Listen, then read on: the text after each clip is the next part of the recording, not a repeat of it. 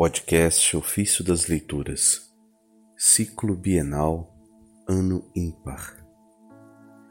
Terça-feira da vigésima primeira semana do Tempo Comum. Quando se salmodia, todos devem salmodiar. Do tratado O Bem da Salmodia, de Niceto de Reminciana, Bispo.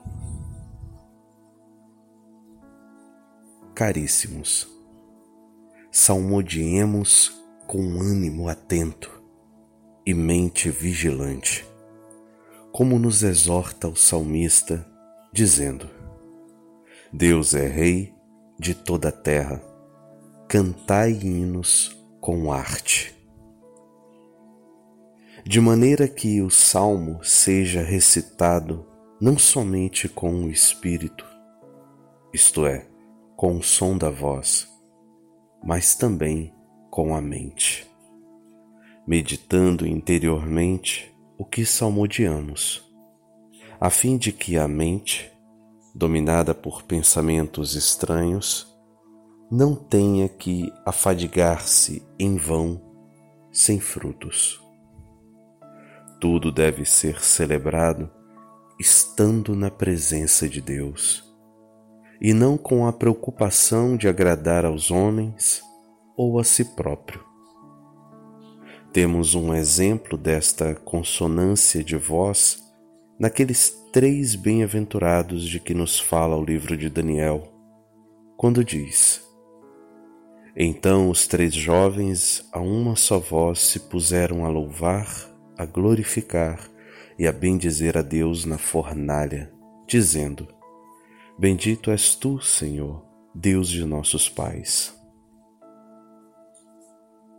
Observa como nos é ensinado que os três louvavam o Senhor a uma só voz, a fim de que também nós todos exprimamos em unanimidade o mesmo sentimento, com a mesma modulação de voz. Por isso, quando se salmodia, todos devem salmodiar. Quando se ora, todos devem orar. Quando é proclamada a leitura, feito o silêncio, todos juntos escutem. E não suceda que, enquanto o leitor proclama a leitura, um outro atrapalhe orando em voz alta. Se tu tiveres que chegar durante a leitura, feita a adoração a Deus e o sinal da cruz, dispõe-te com solicitude à escuta. A ti é dado o tempo de oração quando todos oramos, e a ti é dado ainda todas as vezes que quiseres orar particularmente.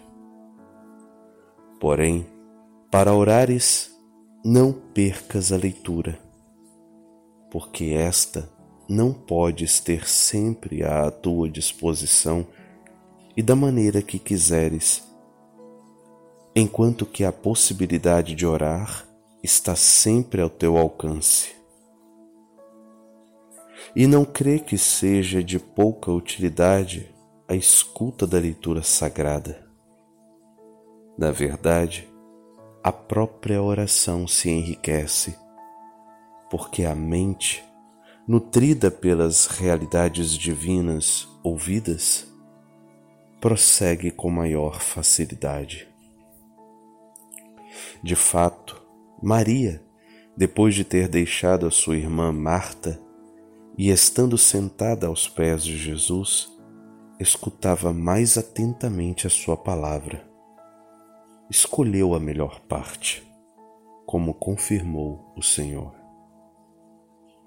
Por isso o diácono proclama com voz clara, admoestando todos para que na oração, nas prostrações, na salmodia, como na escuta das leituras sagradas, conservem a unidade.